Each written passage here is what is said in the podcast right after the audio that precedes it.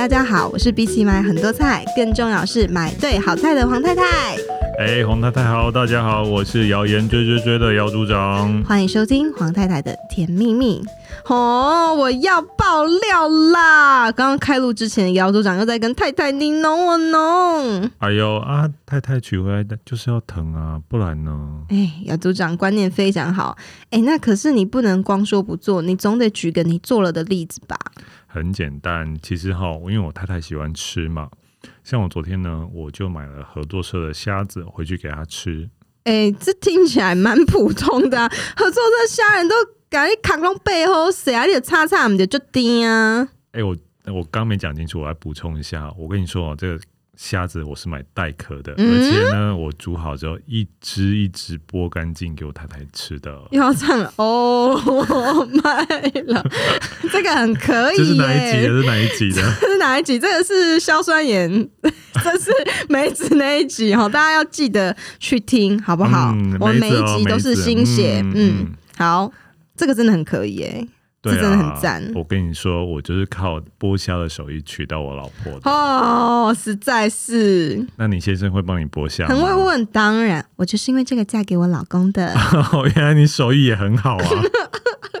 哎、欸，那既然姚组长这么会剥虾，你应该也知道怎么买虾吼？对啊，我跟大家分享一下，因为我个人蛮爱吃虾子的。那买虾呢，挑虾有两个重点哈。第一个，虾身呢跟虾头不要分开。然后呢，壳跟肉呢中间缝隙也不要很大。那下身要自然卷，然后看起来不会软烂。第二点呢，就是很多人看到黑色虾头不会买。我要跟大家说哈，其实看黑色虾头不一定准哦。哎，真的，姚组长，你怎么知道这个？冷知识，你真的是智慧的象征哎！没有，就是冷僻知识，很有兴趣去研究而已。哎，跟大家说一下哈，其实因为虾子是水产嘛，那加上它生命力呢就稍微弱一点，所以基本上离开水就会死掉。那虾虾头里面呢，其实是有是有酵素的，所以呢，当它死掉之后，酵素就开始作用，所以头呢，如果是这样的话，它有可能变黑色。但是，但是呢？也有一种例外，黄太太要跟我们说一下，虾头黑掉的例外是什么？这个例外就发生在我们合作社，像有一年呢、这个台风呢。来了之后，很多虾子就死掉了，所以这个间接呢，就让这个虾子的饲养密度变低了。那活下来的虾怎么样呢？诶，它当然就是可以吃到更多的这个饲料，更多的这个有机碎屑了。所以啊，是因为这样子，虾子的虾膏才会更饱满，这个虾头啊才会呈现墨绿色，甚至是有一点像黑色。其实并不是因为它不够新鲜哦。哎，各位妈妈有听到吗？不要看到黑色就开枪哈！我跟你说哈，外面的这种活跳跳的虾子啊，如果是黑色，的确是可能会有问题。但是呢，因为在合作社，我们的虾子都是离水之后马上冷冻的，所以虾头如果是黑色的时候，其实哈它是很好吃的意思哦。是合作社的虾子就是这么好，这么让人家放心，所以妈妈啊，千万不要去外面买啦。为什么？因为如果说你要买活跳跳的虾，你还有可能会买到僵尸虾。哎，姚组长，你刚怎样？下面是僵尸虾。当然哦，这等屁知识第二怕嘛，来跟大家说哈，因为市场呢，大家都觉得说，哎，大家喜欢虾子有活跳跳的感觉呢，所以有些不孝业者呢，他会就在虾子运送过程当中呢，加入固体的双氧水，这样水里面有氧气呢，虾子吸到氧气之后，哎。像吸毒一样，砰！这真的是很不好哎。像我奶奶啊，她有异位性皮肤炎，我们以前都以为她就是单纯对海鲜过敏，比如说对螃蟹也过敏啊，或是说对一些贝类都过敏。可是后来呢，就发现，哎，有一次无意间她就吃到冷冻的虾子，那我们就把它煮熟给她吃，结果这个时候她竟然没有什么反应哎。我们就想说，哎，真的是很奇怪。结果后来呢，看到新闻啊、就恍然大悟了。原来之前活跳到的僵尸虾，就是因为里面有这个固体双氧水。那我奶奶吃下去之后，她的异位性皮肤炎才会开始发作。对，像我太太呢，其实也对海鲜过敏。那其实过敏的人真的很辛苦哈，像甲壳类的东西啊，虾子啊、螃蟹什么的，他们都不太敢吃。但说实话呢，这个。吃虾啊，这真的是新鲜不新鲜有差别之外，有时候其实是药的关系。像我太太就后来吃到合作社的虾子，之后发现，哎，其实虾子很好吃，又不会过敏的时候，她发现啊，终于可以享受这样的美味了。所以我觉得哈，真的是挑到对的虾子很重要，很重要。那再来呢，就是大家如果有在市场买虾子的朋友呢，除了用看的之外呢，你也可以用你的嗅觉哈。如果你闻到腥味很重的虾子，我跟你说，连买都不要买，你就赶快走开就对。这一摊的鱼虾哈都不行的。没错，赶快走开，赶快走开，一走一走，哎，就到合作社，就是要来合作社买虾子。而且重点呢，因为我们是冷冻虾哈，所以它不会过程中要要让虾子活起来什么，它就是把它冻起来。然后，固体就是让它保鲜，一路一路到站所。刚刚讲到冷冻起来嘛，所以第一个虾子呢，在过程中呢，它就不会碰撞在一起，因为它全部都冻在冰块里面了。然后虾子身上的水分也可以保留起来，所以它肉质呢会更 Q，然后更多水分。嘿，姚组长，我们前面聊这么多，谁剥虾，怎么买虾？哎，那你自己最喜欢吃虾子的什么部位啊？嗯，我最喜欢吃虾膏了。哎，厉害厉害，老饕才会吃虾膏。而且啊，这个虾子的新不新鲜，吃虾膏其实反映出来也是更明显。我这边也来跟大家介绍一下虾膏到底是什么，怎么会有这么丰富的味道？因为啊，它不像牛啊或是猪，你大概可以想象说，哎，它的鸡大概就是它的，比如说它的四肢就是在外面啊，然后它内脏就是在身体里面，它身体满满的都是虾肉，到底在哪里？哈，这个虾膏里面有脑。消化器官、肝胰脏、生殖腺，那母的呢就是卵巢，男的就是精巢。也就是因为这样，所以虾膏它的味道才会这么浓郁，这么的丰富。哦，难怪我每次吃虾膏觉得好补，我根本就在吃虾的下水嘛。嘿嘿，姚组长真的是很会比喻呢。这个虾头呢，就是满满的营养。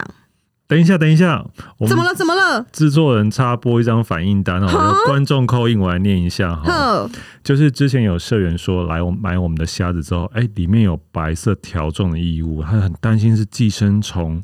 然后呢，我们就去问一下，说产品部的开发专员问一下，说，哎，这条状是什么东西呢？对啊，是什么？结果他说，哦，这其实就是刚刚黄太太有讲到的，因为他买到公虾了啦，这是。公虾里面的生殖腺体不是寄生虫，所以大家放心哦。煮熟之后呢，吃满满的蛋白质啦。原来是这样子，姚组长真的是冷僻知识王啊！其实你是怪奇事务所所长，是不是，是？OK，所以所以这个合作社的虾呢，真的不用担心。没有错，没有错，大家放心吃啦。而且啊，这个除了健康之外，重点是，如果说合作社的虾不好吃，哎、欸。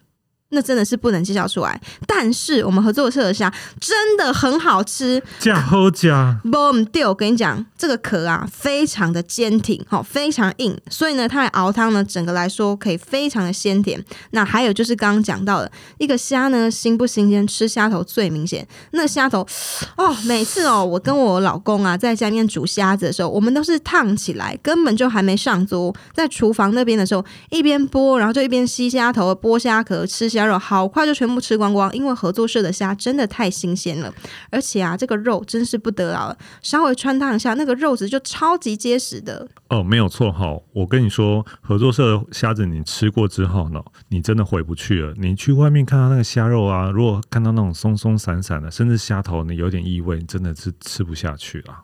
对啊，我相信聊到这边呢、啊，大家一定很好奇，合作社的虾到底是怎么养的？怎么可以养的这么好吃？合作社的虾是用混养的，好，就终于对应到我们的 开头了。开头怎么这么晚才出来？嘿，就是要你专心的、耐心的听到最后嘛。OK，合作社的虾它是用混养的，不是因为我们养虾养的很混，我们养虾是养的很认真呢，是因为我们是使用生态养殖的方式在养所有的物种。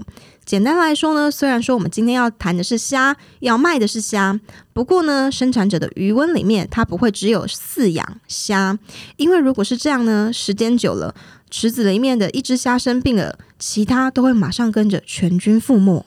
哦，原来是这样子哈。我们的鱼塭里面呢，其实呢，除了养虾之外呢，其实它养整个生态系，有鱼啊，有蚌类啊什么的哈。来，黄太太帮我们介绍一下，到底是怎么养出来的嘞？嘿，我们就先从合作社的生产者美信水产来开始介绍。这个美信水产呢，它是位于云林的口湖，那它主要供应的有海水白虾、白虾、马蹄蛤、牡蛎、虱目鱼。嗯，美性水产的生物呢，它在它的水质里面都有一些不同的功能性哦。比如说像文蛤、马蹄蛤、真蚝这几种，它就是呢是在底部呢吸食。然后呢，吃这些海水中比较小小的一些浮游生物。那经过他们这种滤食性的吃法，整个池子里面的水啊，也会更加的清净，更加的澄澈哦。哇，大家没想到吧？原来文蛤在养殖池里面，其实就相当于布利塔的功能哦。哎呦，你给他的灵感就追呢。啊、而且呢，另外他们的海水白虾呢，则是清道夫，会吃掉一些池子里面剩余的饲料。那一些附着在蛤蟆上面的一些浮游生物，还有藻类。它们都会吃哦，这样吃一吃啊，那些蛤蟆也会比较不容易生病。哎、欸，没错，所以虾子其实就是蛤蟆的医生啦。好、哦，我就看你今天可以接多久哈。嗯、接下来是我自己也有点意外的，他们养虱目鱼是因为他们会吃掉过度生长太大的藻类，所以呢，他们是平衡水中的植物长得太多，这样子呢会影响整个生态。啊，什么？原来吃木鱼不是吃饲料，是吃素的哦！哎呦，阿弥陀佛，阿弥陀佛，咚咚咚咚，好，充满法喜哈！姚组长本人呢、啊，今天真的是灵感源源不绝，我也不能落后。最后一样呢，我要介绍的水产是鲷，嘿，不是那个刁民的刁吼，是鲷鱼的鲷啦。如果说有一些鱼虾、啊、因为生病，行动呢变得比较缓慢，哈哈哈，这个鲷鱼就过来，把它吃掉了。嘿，哎，刁民啊，不对，鲷鱼哈，鲷鱼真的不是吃素的哈，他们吃吃荤的，把生病的鱼虾把它吃掉哈。那我再介绍一个冷知识给大家说，又有冷知识，很多很多。刚刚有提到嘛，我们的那个生产者在云林的口湖，口湖呢其实很靠近海边，那所以呢，他们养殖的方式很不一样哈。他们池子呢其实有一个水门，海水涨潮的时候呢，海水就会从水门里面灌进来，把干净的海水带进来，然后海水退潮的时候，就把池子里面脏东西把它带出去。所以呢，他们的养殖是不用抽地下水的哦。哎，这样子真的很好哎。像如果说要抽地下水啊，这个相信大家都知道，抽了地下水其实是会地层下陷，这个问题是很不好。而且呢，如果用抽水马达去抽这个地下水的话，又非常浪费电。那这样美性水产呢，它就是不用抽水马达，也不会造成地层下陷，而且呢，省水又省电。没错，因为很多民众想到养殖渔业啊，第一个印象就是哎，抽抽地下水啊，这样子海岸下陷什么的。那其实呢，我们养殖业者其实一直有在努力改善这个东西的。所以呢，它透过养殖池这个引进海水的设计，它不仅能让水里面更干净，然后呢，再来它的鱼呢，大家提到它用混养的方式把密度降低，所以呢，它也可以减少用药，也对水资源的依赖呢减少。所以，我们养殖业者只要用心哈，它也是可以永续又环保的。这边呢，我们先想要感谢理念跟我们相同生产者，一起为台湾的环境加油。我这边啊，其实还有一个生产者要分享，不过因为时间的关系，我想要先卖个关子，先不讲是谁哦。它生产了社员很多很难利用到的一些部分，来生产很多很可口又非常营养的减添加加工品，真的超棒的。哈到底是什么很难利用的加工品？好想知道哦！啊，很想知道，对不对？